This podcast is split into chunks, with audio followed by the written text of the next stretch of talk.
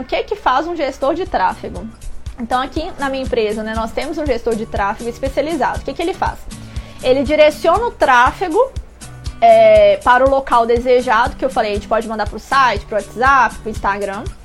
E aí leva essas pessoas, né, para o lugar específico que você, né, junto com a gente aqui, vai é, de forma estratégica, né, pensar conforme né, esse desejo e a necessidade das pessoas. Então a gente vai no foco daquelas pessoas que, por exemplo, vendo roupa, vai no foco daquelas pessoas que estão procurando comprar roupa agora.